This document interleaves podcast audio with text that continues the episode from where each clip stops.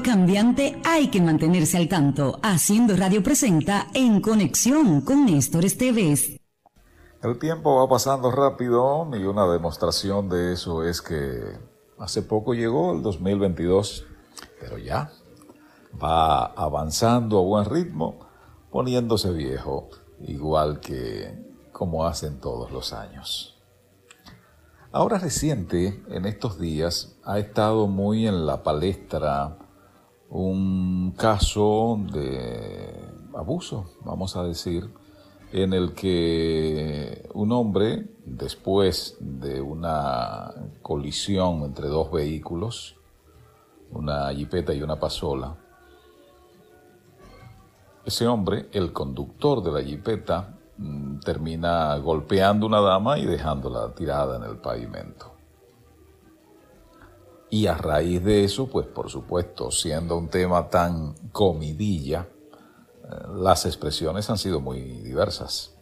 Concretamente quiero concentrarme en las expresiones de una de las hermanas del agresor, en un primer momento muy exaltada, hablando en un segundo momento, todo esto según los videos que han estado eh, corriendo mucho en estos días, entonces ya mucho más sosegada, pidiendo perdón y ese tipo de cosas.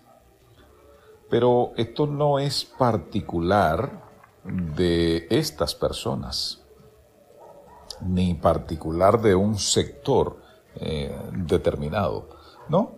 Esto es un asunto de funcionarios, de empresarios, de profesionales, de los denominados influencers, tan de moda en esta etapa. Es decir, de todas las personas. Porque, sobre todo en esta etapa, todos comunicamos para todos. Entonces, al intentar comunicar, suele cometerse errores. Y suele cometerse errores porque nos dejamos llevar normalmente de las emociones y no aplicamos el nivel de racionalidad que se necesita para comunicar adecuadamente. Hace mucho tiempo que se ha intentado, bueno, pues apoyar y ayudar para que la comunicación no nos haga tanto daño.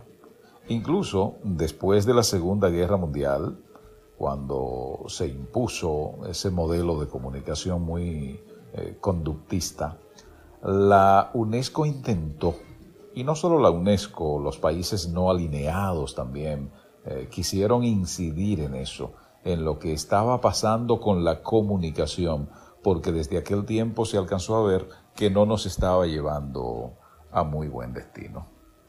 Bueno, pues ahora mucho tiempo después de aquellos intentos que se quedaron solo como en el intento, se ha hecho mucho más urgente que aprendamos a comunicar adecuadamente.